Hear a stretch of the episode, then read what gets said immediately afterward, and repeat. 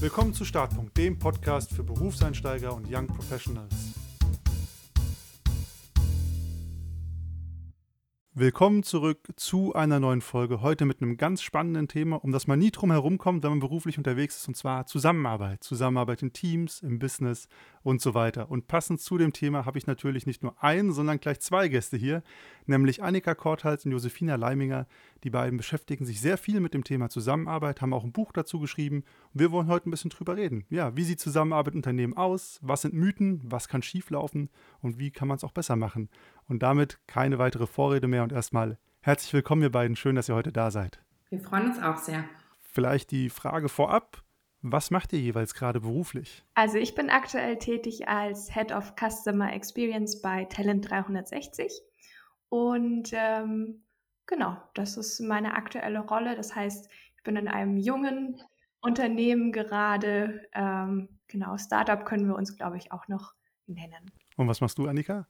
Ähm, ich bin mittlerweile seit fast äh, sechs Jahren selbstständig. Ähm, ich war davor ungefähr genauso lange im Konzern angestellt. Also ich kenne so ein bisschen beide Welten. Ich arbeite als Beraterin und habe mich ja in dem Feld zu, oder auf das Thema Zusammenarbeit spezialisiert ähm, und beleuchte da unterschiedliche Themen wie ähm, das Thema, wie Teams zusammenarbeiten, wie Co-Kreation stattfindet, aber auch zum Beispiel, wie Führung gestaltet werden kann, wie sich Führung verändert und ja, berate Gruppen, Teams, Unternehmen, Großgruppen, Einzelpersonen, also alle, die Fragen rund um dieses Thema haben. Dann die ganz logische Frage natürlich, du hast es ja gerade selber gesagt, was fasziniert dich bzw. euch so an dem Thema Zusammenarbeit, dass ihr euch so viel damit beschäftigt? Ich glaube, das liegt bei mir tatsächlich noch so im Studium. Also ich habe ähm, zwar nichts in diesem Bereich studiert, ich habe ähm, an der Technischen Universität in München Architektur studiert, damals noch im Diplom. Und ähm, damals war das so, ich gehe mal davon aus, dass das heute auch immer noch so ist, dass eigentlich alles, was in dem Studium gemacht wurde, in Gruppenarbeiten bearbeitet wird. Also das war dann so Semesteraufgaben, die gingen dann wirklich über zwei, drei Monate oder so. Man musste sich mit den Kommilitonen zusammentun und ähm, an Themen arbeiten. Das waren dann teilweise auch wirklich richtige Prozesse. Und ich habe damals gemerkt, dass mir das sehr taugt. Ähm, das waren ja dann alles Studentinnen, die sich ähm, ja, fürs Thema Architektur interessieren oder da so ein Fable für das Thema haben. Aber jeder bringt ja dann doch irgendwie so was anderes mit und eben in dieser Teamarbeit einen Flow zu spüren. Ähm, ja, jeder bringt was ein. Es gab natürlich dann die schlaflosen Nächte auch, also so diese, diese Kraft und Energie, die da miteinander entsteht und man da gemeinsam was aufbaut. Ähm, das waren so meine Erlebnisse und ich glaube, dass die mich sehr geprägt haben und das von dem her so der ausschlaggebende Punkt ist. Jetzt im Arbeitsleben ist es bei mir so, dass ich dadurch, dass ich auch einen sehr starken Fokus auf die Organisationsentwicklung habe, also Zusammenarbeit, die sich wirklich in, in allen Facetten von Organisationen zeigen, also im Thema Rollen, im Thema Struktur, aber auch im Thema Kultur, wie ist die Strategie von Unternehmen, ähm, welche Kompetenzen sind da, welche Konflikte gibt es aber vielleicht auch, ähm, welche Prozesse sind vorhanden. Also diese ganzen Themen sind ja mein täglich Brot.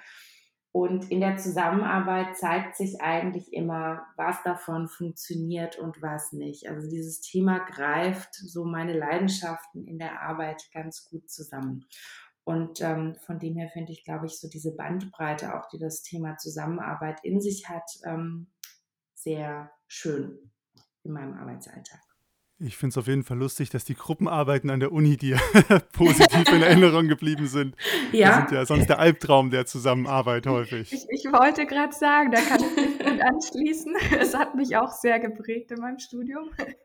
Genau, äh, bei mir war es tatsächlich so, dass äh, auch das Studium größtenteils aus, aus Gruppenarbeiten bestand. Ich habe äh, Erziehungswissenschaften im, im Bachelor studiert und ähm, genau da äh, waren auch ganz viele Seminare natürlich darauf ausgelegt, wie gestalte ich auch äh, Zusammenarbeit, wie gestalte ich äh, ja, Lernmomente für Menschen und äh, wie kann ich sie so gestalten, dass sie dann auch für jeden gut funktionieren. Und ähm, ja, bin dann so aus dem Studium in die Praxis, in den Großkonzern und ähm, ja, fand das Thema Zusammenarbeit auch weiter faszinierend, fand aber auch Organisation und Veränderungsprozesse sehr, sehr spannend und ähm, habe dann äh, nochmal im Master Organisationsentwicklung studiert.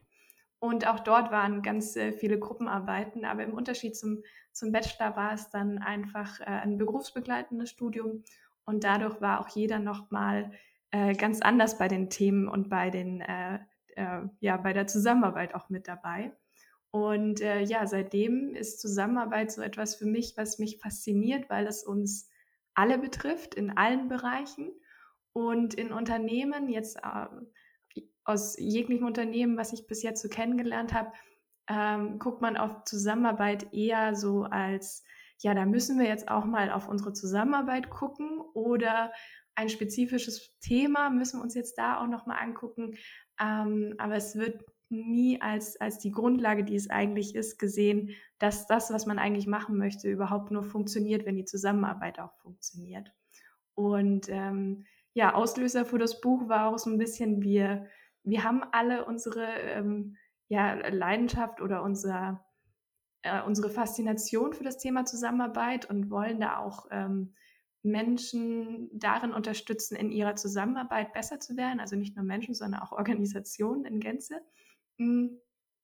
Und da hat sich für uns so ein bisschen die Frage gestellt, ja, es wurde schon so viel über Zusammenarbeit gesprochen, geschrieben.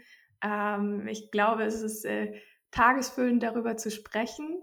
Und trotzdem ist es in der Praxis dann oft so, dass es nicht funktioniert. Also, dass man so ein bisschen das Gefühl hat, eigentlich wissen doch alle, zum Beispiel, wie ein gutes Meeting funktioniert.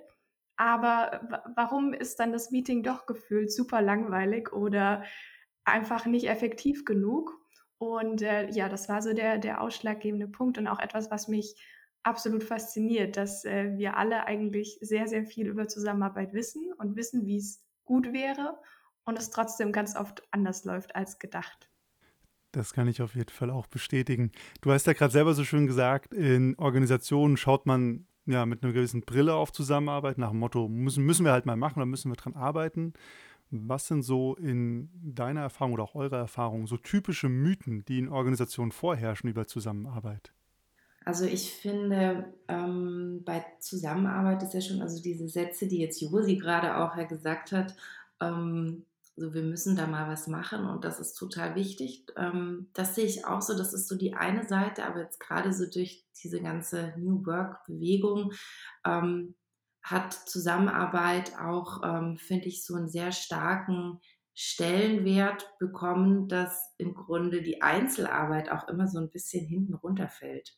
Also ich finde, der, der Mythos am Thema Zusammenarbeit ist, dass zum Beispiel Co-Kreation so das Allheilmittel ist und ähm, darin steckt die Lösung, ähm, indem wir ein Team an einem Thema zusammenarbeiten lassen, ko-kreativ werden lassen ähm, und dass das Team so auf Lösungen kommt und ähm, das Thema Einzelarbeit im Umkehrschluss dann wieder so ein bisschen stiefmütterlich auch behandelt wird. Also oft sagt man ja auch, wenn jetzt jemand irgendwie viel im Homeoffice ist oder sich zurückzieht oder sich vielleicht jetzt auch nicht so in Zusammenarbeit integriert, dass der vielleicht oder diejenige nicht so sozial ist und dass das doch total wichtig ist, dass man dazu kommt und miteinander zusammenarbeitet.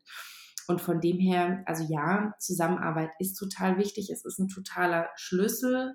Ähm, ich finde sogar auch, würde noch einen Schritt weiter gehen. Also Zusammenarbeit findet ja nicht nur im Büroalltag statt. Zusammenarbeit ist überall da, wo es ein Zusammenspiel gibt. Also genauso in Beziehungen, Freundschaften, in Familienkonstrukten. Also da gibt es wahnsinnig viele Parallelen. Und ähm, nichtsdestotrotz ähm, finde ich aber, dass die Einzelarbeit auch ähm, wichtig ist und ihren Wert hat und manchmal auch eher der Schlüssel ist als vielleicht sogar die Co-Kreation. Und ich finde, das ist so ein bisschen der Mythos jetzt auch in, in den letzten Jahren durch diese Bewegung geworden, dass, dass es das eben braucht, um auf Lösungen zu kommen. Und ich glaube, dass das nicht ausschließlich der Fall ist. Ja, also dieses Gleichsetzen von Co-Kreation mit Zusammenarbeit sehe ich auch als Mythos und auch der der Aspekt, dass äh, Zusammenarbeit immer schön und harmonisch sein muss. das ist so, so etwas, was äh, mir auch jetzt in dem äh, Buchprozess nochmal aufgefallen ist, dass eigentlich die, die kleinen und größeren Spannungen in der Zusammenarbeit super wertvoll sind und auch ähm, notwendig sind, um einmal als Team weiter zusammenzuwachsen, aber auch um, um an der Sache weiterzuwachsen. Also da ist, glaube ich, dieses ein, die Vorstellung eines kuscheligen und äh, ko-kreativen Team, äh, das ist so ein Mythos, äh, den, den ich jetzt nicht unterschreiben würde.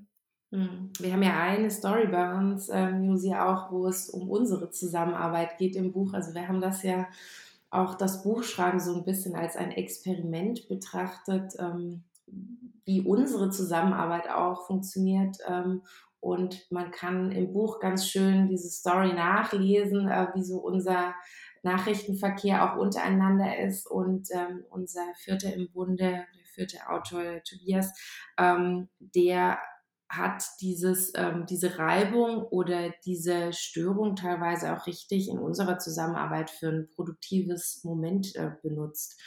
Also er hat provoziert und ähm, nochmal in Themen reingestochen, wo er wusste, es ist schwierig, ähm, hat den Konflikt nicht gescheut und ähm, ich erinnere mich noch gut, dass das aber so ein Moment war, der uns alle wieder so ein bisschen auch im Schreiben wachgerüttelt hat und wieder hat aktiv werden lassen. Also diese produktive Störung ähm, ist manchmal ja sogar nicht nur okay, sondern sogar auch richtig gut in der Zusammenarbeit.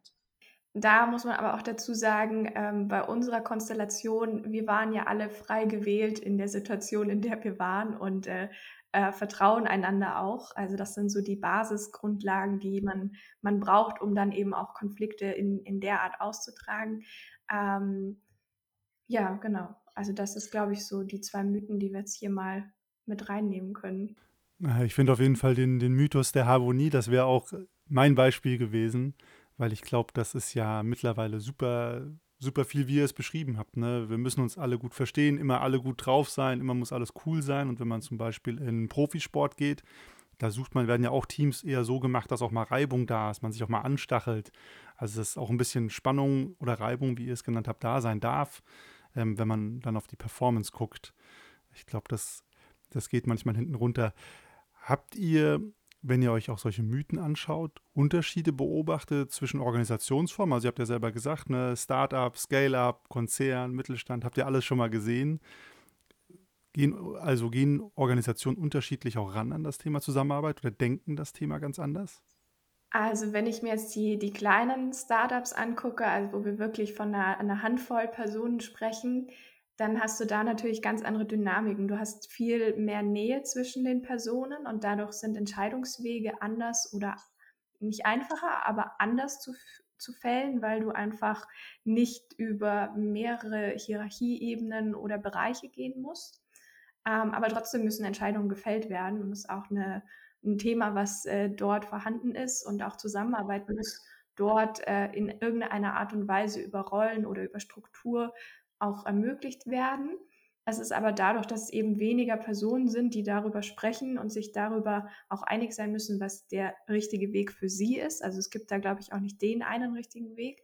Ähm, ist es so gefühlt schneller oder zumindest persönlicher. Und ähm, sobald die Organisation dann größer wird und mehr Arbeitsteilung notwendig wird, habe ich jetzt in den Unternehmen, in denen ich war, die auch gewachsen sind, natürlich so einen gewissen ja, Wachstumsschmerz auch mitbekommen, dass eben sich dadurch dann wieder Entscheidungswege, Zusammenarbeitsmodelle äh, ähm, verändern. Und ähm, wenn wir uns dann die Großkonzerne angucken, da sind ja jede Teams oder jeder Bereich im Endeffekt ähm, wie kleine Organisationseinheiten an sich dann auch wieder. Und ähm, umso komplexer das äh, System wird, umso komplexer und schwieriger wird dann auch die, die Zusammenarbeit oder wird's, verändert sich dann auch. Also ähm, da ist ja auch ein Thema ganz häufig ähm, großer Konzern, mehrere Bereiche und ähm, dann stellt man fest, okay, um ein gewisses Thema zu lösen oder um äh, zukunftssicher zu sein oder neue Ideen zu entwickeln, müssen die Bereiche aber auf einmal wieder miteinander arbeiten. Und äh, die Struktur ist aber eigentlich gar nicht darauf ausgelegt. Und ähm, das ist natürlich etwas, was dann Zusammenarbeit, vor allem crossfunktional oder auch interdisziplinär, in diesen äh, großen Konzernen, äh, großen Organisationen erschwert. Was vielleicht im, im, im Startup mit zehn Leuten ähm, funktioniert, weil sich alle beim, beim Mittagessen ausgetauscht haben und äh, sich einig sind, dass sie das mal machen müssen. Also das, da sind die, die Wege anders. Aber die Probleme in der Zusammenarbeit sind ähnlich. Ich glaube, so dieses Beziehungsthema, ähm, was du jetzt gerade auch angesprochen hast, das, ähm, ja, das sehe ich auch und finde ich auch einen total wichtigen Punkt. Also klar, wenn man zu zehnt ist, ist einfach der Beziehungsaufbau schneller gemacht oder es ist einfach auch schneller eine engere Beziehung zu allen da. Ähm, man könnte jetzt ja auch sagen, ähm, es gehen unterschiedliche Personen auch in unterschiedliche Unternehmen. Also es gibt da ja auch so ein bisschen eine Passung, wie man arbeiten möchte. Ich mir schon auch gut vorstellen, ähm, ohne dass ich jetzt dazu Studien kenne, aber dass eben Menschen, die sehr stark eine intrinsische Motivation haben im Sinne von, ähm, dass ähm, ihnen eben dieses Gefühl der Zugehörigkeit und auch ähm, eben diesen gemeinsamen Erfolg dann vielleicht zu spüren oder das Sinnhafte in der Arbeit zu spüren, dass das da einfach mehr gegeben ist und es führt dann eben zu einer anderen Art von Zusammenarbeit und zu einer vertrauteren. Und ich glaube auch dann in solchen Unternehmen geht das ja auch gar nicht, dass man sich so rauszieht oder zurückzieht. Mhm. Im Umkehrschluss bei den großen Konzernen ähm, habe ich jetzt einfach auch sehr oft erlebt und auch in dem Unternehmen, wo ich früher gearbeitet habe, dass einfach schon äh, allein die, die Strukturen im Unternehmen und, und die ganzen Prozesse und auch aber schon, das geht schon im Einstellungsverfahren eigentlich los, ähm, dass die gar nicht so ausgelegt sind, ähm, dass es um die Zusammenarbeit geht, sondern eben meistens eher um die Einzelarbeit. Also gerade wenn man jetzt an so Sachen denkt wie Bonusse oder so. Ähm, das ist ja immer in Bezug auf eine Einzelleistung oder jetzt auch sowas wie ähm, Zielgespräche, was man im Unternehmen hat. Da geht es ja dann selten auch um die Teamziele. Also da geht es vielleicht dann noch um den eigenen Beitrag für das Unternehmen oder für das Team. Aber es sind eben wieder dann doch die persönlichen Ziele und ähm, die Mitarbeiterinnen werden eigentlich von Beginn an auch mit ihrem Rollenprofil ja oft darauf getrimmt, sage ich jetzt mal spitz gesagt, dass ähm, ja, dass man darauf hinarbeiten muss, seine eigenen Ziele zu erreichen, sein eigenes Rollenprofil zu erfüllen und ähm, ja, in dieser Klammer eben zu bleiben. Und ähm, ja, wenn man den Bonus haben möchte, dann erst recht. Und ähm, ja, durch solche Systeme ist es natürlich jetzt auch nicht so, dass da die Zusammenarbeit so stark gestärkt wird, ähm, oder das im Fokus ist. Und solange es diese ganzen Mechanismen gibt, die man eben vor allem in größeren Unternehmen und Konzernen vorfindet, glaube ich auch ehrlich gesagt, wird es nicht der Fall sein, dass die Zusammenarbeit tatsächlich so einen hohen Stellenwert bekommt. Also ich glaube, da muss man ganz viel in der Struktur erstmal verändern, dass eben diese Wertschätzung überhaupt möglich ist und dann auch so ein Gerangel oder so ein Ellbogenverhalten dann vielleicht auch aufhören kann. Ich denke auch sowas wie äh, Einzelboni oder so sind ja, ist ja auch mittlerweile heiß debattiert, weil das total mhm. das Gift ist für Zusammenarbeit, weil dann plötzlich jeder nur auf seine eigene Zielerreichung guckt und wie du gesagt hast, die Ellenbogen werden dann ausgefahren. Das ist auf jeden Fall wild. Was ich jetzt auf jeden Fall auch rausgehört habe aus euren beiden Erzählungen, ist ja, wo ihr so die Differenzierung seht, ist einmal die schiere Größe der Organisation. Ne? Weniger Leute kann ich einfach immer noch kennenlernen versus 1000, 2000. Und das zweite ist ja so dieses, gibt es die Struktur her oder die Mechanismen, die sind, wie zum Beispiel ein Bonussystem oder halt ein Selektionsprozess, ähm, der von HR gemacht wird. Das wären ja so die, die größeren Unterschiede, die für die Zusammenarbeit da einhergehen, wenn ich euch so richtig verstanden habe. Würde ich so zustimmen. Ja, würde ich mich auch anschließen. Ähm, für mich ist auch immer noch mal interessant, jetzt auch wenn wir New Work noch mit betrachten, ist ein Thema, was für mich immer so ein bisschen untergeht. Ähm, unsere aktuelle Art, wie wir arbeiten oder auch diese ähm, ja, Organisationen, wie wir sie jetzt vorfinden, die sind ja irgendwann mal im, im Laufe der Industrialisierung entstanden. Und äh, damals ist man davon ausgegangen, man muss aus den, ja, im Endeffekt aus der Landarbeit heraus Personen rekrutieren, die dann in großen Städten ähm, Produkt, also im Endeffekt wie eine Verlängerung der Maschine arbeiten und ähm, hat sie auch nicht unbedingt als ähm, äh, fähig angesehen, selbstständig da auch großartig zu denken, sondern ähm, hat alle Strukturen so aufgebaut, dass der Einzelne möglichst wenig ähm, ja, Selbstverantwortung und eigene Denkleistung und eigene Motivation mit einbringen musste, außer eben diese Motivation, dass ich am Ende des Monats was äh, an Geld brauche, um dann meine mhm. Äh, Miete zahlen zu können und auch Essen und, und so weiter. Und äh, heutzutage sind wir Gott sei Dank in, auch in so einem Luxus, dass wir oder ganz viele von uns eben ähm, eher auf der ja, Stufe sind, dass wir sagen, okay, wir wollen uns selbst verwirklichen, wir wollen eine sinnstiftende Arbeit haben. Aber die, die Strukturen der Organisation sind noch sehr, sehr nah und auch das Menschenbild häufig äh, an dem, wie es äh, in der Industrialisierung war. Und das ist etwas, äh, was eigentlich für mich im, im Rahmen von New Work äh, essentiell ist, dass ich äh, mein Menschenbild dahingehend verändere, dass die Menschen, die in dieser Organisation arbeiten, definitiv fähig sind, selbst zu denken und selbst auch Verantwortung zu übernehmen und auch selbst ja die ganz klare Entscheidung treffen, Teil dieser Organisation sein zu wollen und damit auch Teil der Zusammenarbeit. Also das ist noch ein Punkt, den ich da, glaube ich, einmal die aktuellen Strukturen, aber auch wo die Strukturen herkommen, finde ich in dem Zusammenhang sehr spannend. Gibt es eine Möglichkeit für mich als Bewerber zu identifizieren, ob eine Organisation eher noch im ja, Taylorismus ist das ja, was du beschrieben hast, mhm. anhängig ist oder ob sie vielleicht schon ein anderes Konzept vom ja, Individuum und Zusammenarbeit hat?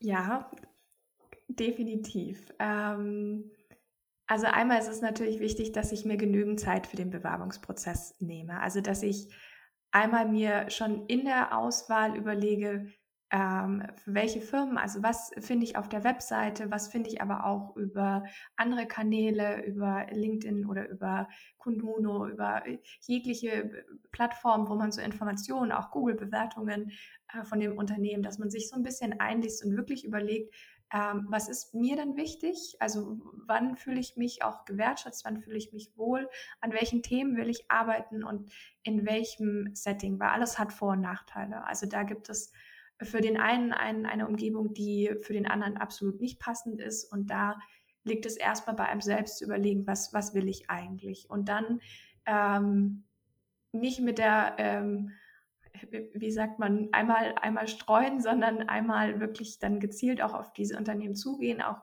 da sich die, die Mühe machen und auch zeigen, dass man die Unternehmen gut findet und sich äh, dort bewerben und äh, sobald der Bewerbungsprozess startet, eben auch gezielt am besten ähm, sich Situationen überlegen, zu denen man Feedback oder zu denen man in, äh, Einsichten haben möchte und die dann auch stellen. Ich, ich finde es auch sehr schwierig, wenn man nur mit einem Personaler oder mit einem Vorgesetzten äh, Gespräche führt, weil das einen halt nur die, die Perspektive von diesen zwei Personen gibt. Also da bin ich auch ein Fan äh, davon, dass man sein Team oder sein potenzielles Team kennenlernt. Ähm, da kann man auch als Bewerber mal nachfragen, ob man nicht noch, äh, noch jemanden, der dann eine ähnliche Tätigkeit wie man selbst macht, kennenlernen kann, einfach um da auch nochmal einen anderen Einblick zu bekommen. Und ähm, aber Schritt eins ist tatsächlich, sich selbst darüber klar werden, was möchte ich. Und am Anfang ist es auch gar nicht so einfach und deswegen finde ich es auch nicht schlimm, wenn, äh, wenn die erste Stelle vielleicht sich dann herausstellt als, hm, das ist doch nicht so, wie ich es mir vorgestellt habe. Das Wichtige ist dann eben zu sagen, okay, äh, daraus nehme ich mit, mir ist in der Zusammenarbeit super wichtig, äh, dass man sich häufig austauscht oder dass man sich eben nicht so häufig austauscht oder ähm, dass ich auch genügend ähm, Zeit habe, um ruhig an, an, an Themen zu arbeiten. Oder ähm, ich möchte eben viel im Meetings sein und es ist, ist, für mich gar nichts, wenn ich nur am, am Schreibtisch sitze und ähm, Themen abarbeite oder für mich erarbeite.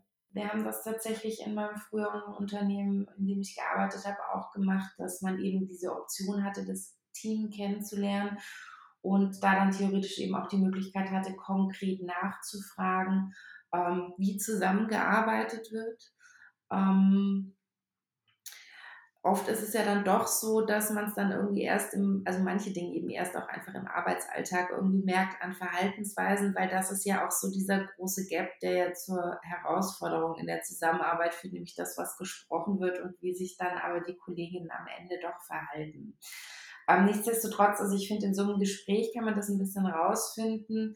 Ähm, man kann natürlich aber auch mal nachfragen, ähm, wie sieht es denn aus mit, mit Bonus oder wie wird denn Teamleistung bei euch honoriert oder was macht ihr denn dafür, ähm, dass Zusammenarbeit bei euch einen gewissen Stellenwert hat? Ähm, da finde ich, kann man nachfragen. Das geht auch gut in einem Bewerbungsgespräch. Und ich finde, man kann das dann auch so ein bisschen überprüfen, ähm, indem man eben fragt, was für Formate es denn dafür gibt. Ne?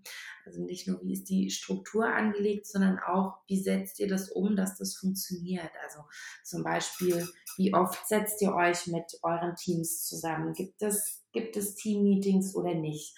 Ähm, wie sind die aufgebaut? Welche, welche Inhalte haben die? Also geht es da wirklich nur um keine Ahnung, Projektupdate ähm, oder wird da auch über anderes gesprochen? Gibt es die Möglichkeit, Team-Offsites zu machen, Team-Workshops? Gibt es die Möglichkeit, eben sich auch ähm, mit anderen Kolleginnen für einen Workshop oder eine Erarbeitung von Dingen zusammenzutun? Also mal so ein bisschen abklopfen, was so gängige Formate sind, ähm, die eben in dem potenziellen Unternehmen schon so etabliert sind, dass sie gut funktionieren. Aber ansonsten finde ich, hat da die Josi schon alles gut zusammengefasst und das sehe ich auch so, dass das so die wichtigsten Punkte sind, die man rausfinden sollte vorab. Was man auch gut, ähm, also wenn man herausfinden möchte, ob äh, crossfunktional auch gearbeitet wird, dann auch ganz explizit die, die Fragen im Endeffekt stellen. Also wie arbeitet ihr mit den anderen Bereichen zusammen? Also bei mir ganz häufig, wie ist die Zusammenarbeit mit dem Sales-Team? Wie ist die Zusammenarbeit mit dem Tech-Team? Wie, wie, wie funktioniert das? Wie, wie geht ihr da miteinander um? Wie ist so das Feedback über die anderen von euch? Ähm, auch das Thema Feedback ist natürlich super spannend und da macht es Sinn, sich im Vorfeld Gedanken zu machen, die aufzuschreiben und ähm, auch mehreren Personen die gleiche Frage zu stellen, weil es ist oft auch spannend, ob äh, das äh, einheitlich ist und das äh, gibt dann auch wieder Auskunft darüber, wie, wie abgestimmt oder wie eng arbeitet, arbeitet die, das Team gerade zusammen und ist das so, wie ich es mir vorstelle oder wünsche ich mir da etwas anderes? Das sind doch super Punkte, um Unternehmen mal vorab abzuchecken. Und ich finde auch den einen Punkt, glaube ich, äh, ganz gut oder erwähnenswert. Die Wahrheit liegt am Ende des Tages auf dem Rasen, wie man im Fußball sagt. Ne? Also wenn ich dann wirklich vor Ort bin, dann finde ich raus, äh, wie, wie sehr das alles gestimmt hat, was mir erzählt worden ist. In eurem Buch selber schaut ihr euch ja ganz konkrete Fälle an. Wir haben ja jetzt über viele Dinge geredet. Ich fand eine Geschichte von der, da muss ich selber nachschlagen, der Linda ganz spannend, um einen Shootingstar, die top performt, aber der es an Berufserfahrung fehlt. Könnt ihr mal erzählen, um was es in der Geschichte ging und so sagen, was dann auch so ja, zwei, drei Spots waren oder Dinge, die ihr da analysiert oder rausgezogen habt? Genau, also die Linda, die kommt frisch aus dem Studium ähm, und war da auch sehr gut, ist sehr engagiert und ähm, kommt eben in ihre neue Anstellung, bekommt da ihre Aufgaben und wie das ja mittlerweile üblich ist, auch einen Buddy an die Hand. Also jemand, der so ein bisschen Hilfestellung gibt, jetzt nicht äh, bei den offensichtlichen Sachen, sondern auch so ein bisschen erklärt, wie so die Gepflogenheiten oder die Kultur im Unternehmen ähm, ist. Und das ist jetzt in dem Fall der Klaus. Äh, der Klaus ist, äh, würde ich mal sagen, gefühlt doppelt so alt wie die Linda, hat sehr viel Erfahrungen auch schon in dem Unternehmen gesammelt ähm, und hat eben sich auch sehr stark an der Entwicklung des Unternehmens mit beteiligt. Also er war da ähm, immer sehr aktiv, ähm, dass er eben gestaltet hat, wie Zusammenarbeit zum Beispiel eben auch stattfindet, ähm, wohin sich das Unternehmen weiterentwickelt und das äh, liegt ihm sehr am Herzen. Und das gibt der der Linda auch so ein bisschen mit.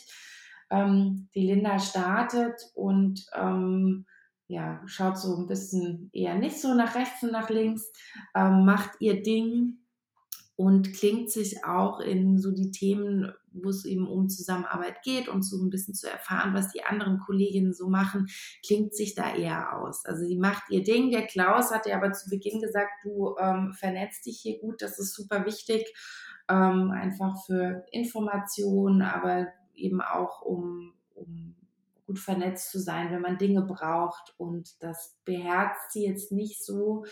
Ähm, man hat auch, finde ich, bei ihr so ein bisschen das Gefühl, dass das nimmt sie so aus dem Studium mit und ähm, sie hat da jetzt sich was vorgenommen, wo sie in ihrer Karriere hin möchte und das setzt sie um.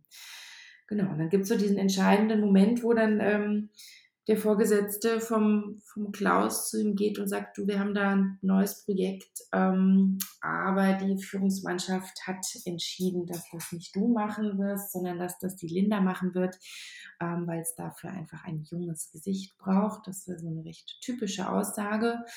der Klaus ist sehr geknickt, die Linda freut sich brutal, ähm, geht sofort ans Werk, ähm, macht aber eben auch wieder ihr Ding und ähm, ja, wie man sagen würde, fällt so ein bisschen auf die Fresse dann am Ende auch. Okay. mit, mit ihrem Alleingang.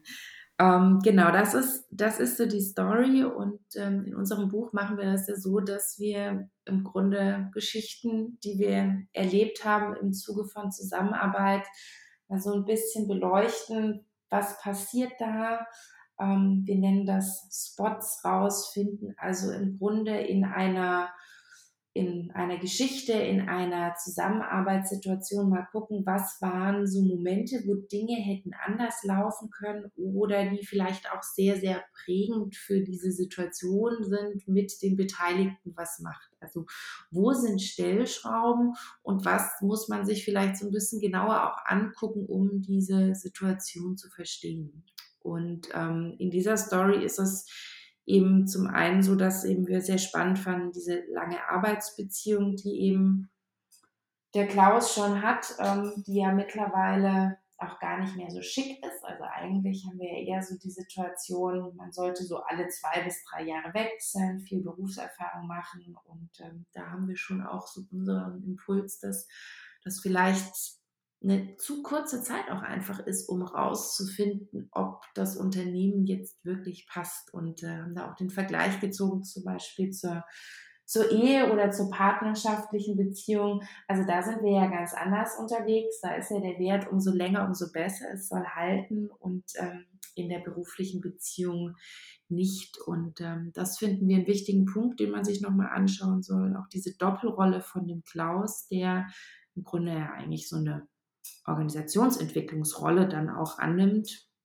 und äh, das Mandat gar nicht dazu hat. Ähm, das ist auch was, wo wir finden, da muss man aufpassen. Also es gibt in vielen Unternehmen speziell Personen, die dafür angestellt sind, die Organisation zu entwickeln und zu gestalten und dass man eben Sorge dafür tragen soll, inwieweit man eben dieses Amt mitbearbeiten möchte, ohne da einen tatsächlichen Auftrag zu haben. Das sind so mal die zwei Themen zum Klaus. Ich würde vielleicht noch eins ergänzen. Josi, du kannst ja dann gleich mal noch, wenn du Lust hast, zu Linda auch erzählen, was natürlich ähm, so das absolute No-Go ist, ist der Vorgesetzte vom Klaus, also der Überbringer der Botschaft aus dem Führungskreis ähm, mit ja, der Floskel, wir wollen da ein junges Gesicht, also eigentlich ja auch keine richtige Begründung. Ähm, also zwei Dinge, die da wirklich sehr ungut dran sind. Man weiß eigentlich gar nicht, was das Thema sind. Man nimmt mal pauschal an, dass ähm, die Haltung von dem Klaus eine andere ist als die von der Linda, weil er nämlich älter ist. Ähm, da ähm, muss man sich auf jeden Fall genau mal angucken, auch wie Werte eigentlich entstehen und ob das wirklich was mit Generation und Alter zu tun hat. Und das andere ist einfach Feedback und Rückmeldung sollte man immer direkt geben. Also das ähm, ist was, was einfach gar nicht geht, das zu überbringen. Und zwar nicht nur für den Klaus ist das doof, sondern für den, der es überbringen muss, ist es auch noch doof. Und wir finden eigentlich auch für dieses Führungsthema ist es äh, keine gute Sache, ähm, das an, an die Führungskraft weiterzugeben, um das dem Klaus auszurichten. Und da ist einfach so der Moment dann auch für den Klaus, wo er verständlicherweise geknickt ist, sauer ist, vielleicht dann auch gar nicht mehr nur so, weil ähm, er es schade findet, dass er dieses Projekt nicht machen darf, sondern über die Art und Weise. Und dass man sich einfach im Alltag auch überlegt, ähm, wann kann ich wirklich Rückmeldung direkt geben? Und wenn ich sie nicht direkt geben kann, warte ich dann oder löse ich es irgendwie anders, als so eine Rückmeldung über Dritte weiterzugeben. Ja, und für die Geschichte an sich ist es auch total schade, dass äh, Klaus da in der Situation so geknickt ist, weil ähm, wir haben uns da auch das äh, Riemann-Thomann-Modell nochmal vorgenommen. Also wir es wäre super spannend, dass Klaus weiter in dieser Buddy-Rolle auch für dieses große Projekt für Linda bleibt und da im Endeffekt eine, eine Sparings-Position auch für sie einnimmt, ähm, in, in der er sie im Endeffekt als mutige Durchstarterin unterstützt, dadurch, dass er als, als im, im Endeffekt schon sehr erfahrener ähm, und auch verbindender Visionär für sie zur Verfügung steht und sie da unterstützt. Also da äh, wär, hätte die, die, die Geschichte auch anders verlaufen können, wenn äh, der, der Vorgesetzte auch in dem Fall oder das Führungsteam nicht entschieden hätte, es an eine Person zu übergeben, sondern eben dort auch ein, ein Team ganz, ganz offiziell draus zu machen oder ein Tandem. Und ähm, äh, weil die beiden sich dadurch, dass es Klaus auch schon mal durchgeführt hat, das Projekt sehr gut ergänzt hätten. Und äh, bei Linda in der Geschichte ist es, denke ich, das Offensichtliche, dass äh, Alleingänge in der Art, wie sie sie macht, äh, für das Team definitiv schädlich sind. Also auch in der Geschichte kommt immer wieder raus, dass sie unglücklich darüber ist, dass die anderen sich zu spät melden oder nicht so schnell melden, wie sie sich das vorstellt, weil sie einfach, sie hat ein Ziel und sie, sie setzt das um. Und ähm, dann will sie auch gar nicht so lange warten. Und im Endeffekt entscheidet sie über, das Kopf, über, den, über die Köpfe ihres Teams, dass ihre Themen wichtiger sind und von der Priorität her wichtiger sind und ähm, ja, entscheidet dann auch im Endeffekt ohne das Team und ähm, läuft damit aber auch am Ende in, in die Problematik hinein, dass sie nicht alle Informationen hatte und aufgrund der, der fehlenden Informationen, die andere ihr aber hätten geben können, äh, ihr Projekt dann im Endeffekt auch nicht funktioniert. Das sind, glaube ich, so die, die wichtigsten Punkte aus dem, aus der Geschichte heraus, ja. Cool. Ich fand an der Geschichte auf jeden Fall auch spannend, dieser Aspekt, jetzt auch gesagt habt. Man kommt vom Studium und unterschätzt total dieses Thema sich vernetzen oder diesen Social-Aspekt der Arbeit, weil man so krass auf Performance äh, getrimmt oder fokussiert ist. Das ja, fand ich also ganz spannend. Das, das kann ich auch so aus, aus meiner persönlichen Erfahrung, ähm, also vor allem auch im Konzern, also im Konzern noch viel, viel stärker, ähm, ja, vernetzt euch. Also da ähm, bleibt nicht auf der auf dieser einen fachlichen und ich brauche jetzt folgende Frage von dir beantwortet Ebene, sondern versucht auch den, das Gegenüber kennenzulernen und zu verstehen, weil über die Beziehungen erfährt man viel mehr und versteht dann auch viel mehr, wie seine Frage überhaupt von wem beantwortet werden kann. Auf jeden Fall. Und eine zweite Geschichte aus dem Buch, die ich super lustig fand, weil ich glaube, das kennt jeder, der arbeitet, ist das mit einem Team, das sich gut versteht, aber in sinnlosen Meetings feststeckt. Könnt ihr was zu der Geschichte uns erzählen? Also die Story heißt, was du heute kannst verschieben und ähm, geht folgendermaßen los. Ähm, es ist 11.03 Uhr. Ich hole mir noch schnell einen Kaffee. Will noch jemand ein? Ja, warte, ich komme mit. Aber es ist doch schon nach elf. Rashid ist auch noch nicht da. Und Beza kommt ein bisschen später, die ist noch beim Arzt. Okay, wollen wir dann gleich 11.30 Uhr sagen? Von mir aus ja. Sagst du Rashid und Beza Bescheid? Kann ich machen. Passt das noch zeitlich? Also ich habe heute sowieso nichts Neues seit letzter Woche. Und ich war im Urlaub. Na dann, bis gleich. Und um 11.33 Uhr kommen dann alle wieder zusammen. Oh, ich habe meinen Kaffee im Büro vergessen. Wie war es beim Arzt, Beza? Brauchen wir das Kanban? Ich habe es gestern im Workshopraum abgenommen. Natürlich brauchen wir das. Wir haben doch Weekly. Okay, ich hol's schnell. Der Monitor geht nicht an. Rashid, kannst du mal kurz nachsehen? Und die Geschichte geht ähnlich weiter. genau, das ist so, glaube ich, die Situation, die wir alle kennen. Ich glaube jetzt gerade so diesen technischen Aspekt oder dieser ins Meeting reinkommen, zusammen starten war ja auch nochmal durch die ganze Corona-Zeit, wo alle so viel im Homeoffice waren, nochmal ein Thema. Also da weiß ich noch, wie oft ich da in irgendwelchen Terminen saß, wo irgendwas nicht geklappt hat ähm, zu Beginn, aber auch in Präsenz ähm, ist das, glaube ich, was, was, was alle kennen und ähm, ja, was oft ja auch so eine Eigendynamik hat. Also es ist einfach so, wenn es, wenn man merkt, für die Gruppe ist es nicht wichtig oder, oder es geht eher darum, diesen Termin zu erledigen gerade dann, glaube ich, passiert es recht schnell, dass ein Termin so verläuft, weil man ihn einfach auch so ein bisschen verstreichen lässt, ja dann auch mit den Dingen, die nicht funktionieren. Und es ist, glaube ich, auch genau so ein Punkt, wie ich auch am Anfang äh, angesprochen hatte, wenn man die Gruppe fragt, wie, wie müsste dann das Meeting eigentlich abläufen, damit es richtig gut ist, dann würde die Gruppe und äh, das wahrscheinlich auch relativ schnell und aus der Pistole geschossen sehr genau sagen können, wie es eigentlich sein müsste. Und äh, dann ist natürlich die Frage, warum, warum passiert es denn dann so?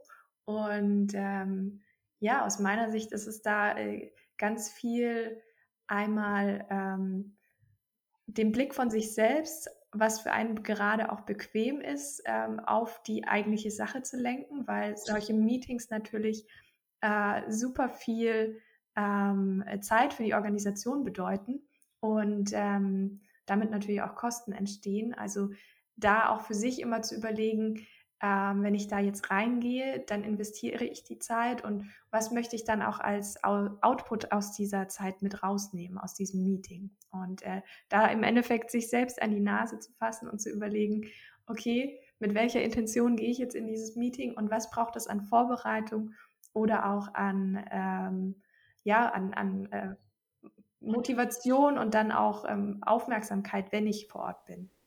Ja, ich glaube, das sind die ganz großen Klassiker oder die Meetings, in die man sich halt schnell reinschludert und dann einfach denkt, ja, egal, sitze ich jetzt ab, was, was soll der Geiz? Und dann summieren die sich aber, glaube ich, auch ganz häufig so im Arbeitsalltag und dann hat man den ganzen Tag eigentlich nichts gemacht und ja nicht nur die Zeit der Organisation, sondern auch die eigene irgendwie verschwendet. Ähm, also ich finde die Geschichte irgendwie ganz schön, also ganz symptomatisch für das, was ja sehr, sehr häufig passiert. Äh, mhm. wie, wie auch die berühmten Meetings, wo es dann heißt, ja, warum sitzen wir eigentlich heute hier zusammen? Ja, das, das ist auch so ein Klassiker, wenn einer das Meeting einstellt ohne Ziel und ohne Agenda. Und auch wenn es ein Regelmeeting ist, kann es gut sein, dass es niemals ein Ziel und eine Agenda bekommen wird. Obwohl das für die meisten Meetings schon hilft, um, um nicht das äh, Gefühl nach 30 Minuten zu haben, dass man gerade 30 Minuten seiner Zeit verschwendet hat, was wir, glaube ich, alle nicht wollen. Also da kann, glaube ich, keiner ein Interesse daran haben. Hm. Also ich glaube, beim Meeting ist ja auch momentan das Thema, dass eigentlich ja jeder gerne hätte, dass es weniger Meetings sind und wenn die Meetings dann auch noch so ablaufen, ähm, ja, gibt es manche, die, die ertragen das ganz gut, die halten das aus und die anderen nicht so, die sagen dann vielleicht auch was, ich glaube, so die die Grundlage von, von guten Meetings oder auch, ich sag mal, so einen guten Alltag mit nur einer gewissen Menge an Meetings ist eben, dass man sich wirklich überlegt, muss ich da jetzt dabei sein? Kann ich da einen Beitrag leisten? Erhalte ich da eine Information, die für mich wichtig ist? Also so diese Eigenüberprüfung der Teilnahme, wie sinnvoll ist die? Und zwar aber von beiden Seiten, also für mich und für die anderen, brauchen die mich vielleicht? Und wenn man sich dann dazu entscheidet, in diesen Termin reinzugehen, eben auch sich klar zu sein, dass jeder Teilnehmer in dem Meeting mit verantwortlich ist, dass es ein guter Termin wird. Also das ist nicht eine Person, sondern das sind alle, die, die drin sitzen. Das heißt, ähm, sowas wie, ähm, man schafft es immer wieder nicht zusammenzukommen, man bricht immer wieder aus.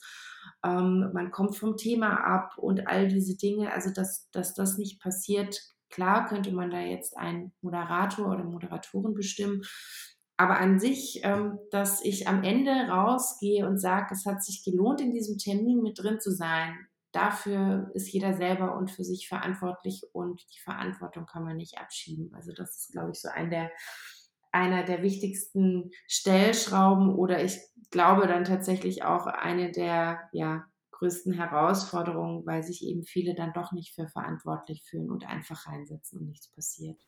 Ich glaube, das ist ein richtig guter und wichtiger Punkt. Frage zum Abschluss. Was war so jeweils die verrückteste Zusammenarbeit, die ihr persönlich erlebt habt? Ich hatte mal ein Erlebnis äh, bei einem Kunden. Diese Geschichte hat es nicht ins Buch geschafft, deswegen kann ich sie jetzt dir auch äh, gut verraten. Ähm, und zwar war das ein Kundentermin und ähm, gerade in größeren Konzernen ist es ja öfters mal auch so üblich, dass ähm, man die Laptops aufmacht, während man im Termin ist und andere Sachen nebenbei arbeitet. Und ähm, das hat da sehr stark überhand genommen. Ähm, das war eh ein Termin, wo ich so das Gefühl hatte, ich wurde dorthin zitiert, aber so richtig gewünscht ist er nicht und eine Zusammenarbeit oder auch ein, ein, Austausch miteinander soll irgendwie gar nicht stattfinden. Also der Termin war für den Kunden lästig. Ähm, der Abschluss war, dass ähm, in der ersten Viertelstunde einer drin saß, der wirklich eingeschlafen ist. Also der musste von seinen Kollegen geweckt werden. das fand ich ähm, ja, gehört so zu den krassesten Erlebnissen, die ich hatte. Also ich stehe vorne, moderiere einen Termin und sehe, der hat jetzt hier, der kippt mir gleich vom Stuhl und hat so Sekundenschlaf. Und es wurde dann entschuldigt, weil er irgendwie, glaube ich, am Tag davor bei einem Fußballspiel war und kaum geschlafen hatte. Aber das ist natürlich eine, ja, das ist eine Rückmeldung, das darf man einfach nicht vergessen. Also es ist nicht nur, ich schlafe ein, sondern der hat mir ja rückgemeldet, dein Termin ist so langweilig, dass ich hier jetzt einschlafe. Ja, und das nächste war dann eben, dass alle da mit ihren Rechnern saßen und andere Sachen gemacht haben. Und ähm, ich habe mich dann auch irgendwann an den Rechner gesetzt und habe auch gearbeitet.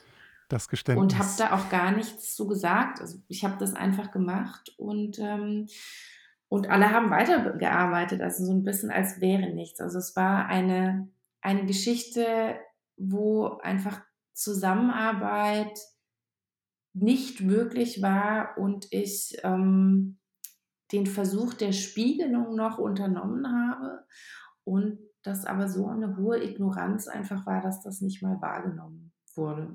Das war, glaube ich, so einer meiner krassesten Erlebnisse.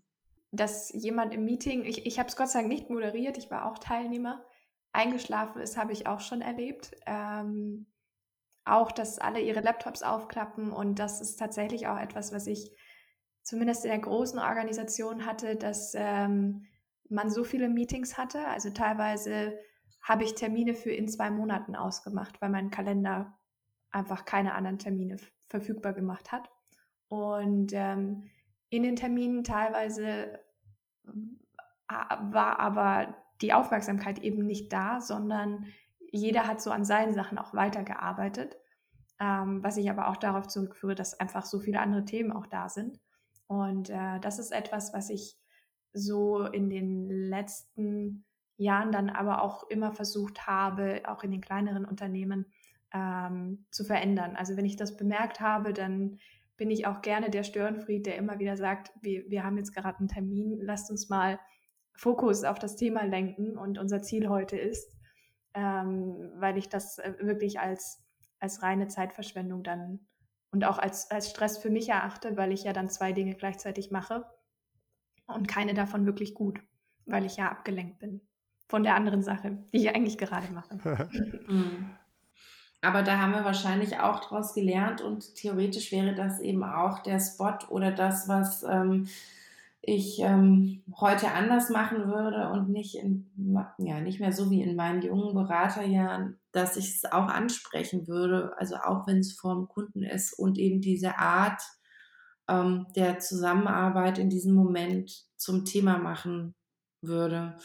Ähm, weil oft glaube ich auch, dass es, ähm, also wenn man jetzt nicht Teil des Unternehmens ist und das immer wieder machen kann, man vergisst das auch einfach und man ist sich seiner eigenen Verhaltensweisen in dem Moment gar nicht bewusst. Und ich glaube, die haben das absolut nicht böse gemeint. Ähm, und ich glaube, sie haben auch nicht angenommen, dass das stören könnte und und haben auch nicht reflektiert, dass es vielleicht auch unhöflich ist. Also da spielen ja so viele Aspekte rein. Oder dass sie, wie du sagst, wo sie die eine Aufgabe jetzt nur halb machen und die andere dafür auch. Also dass es einfach auch unproduktiv ist, weil gar kein Fokus stattfinden kann.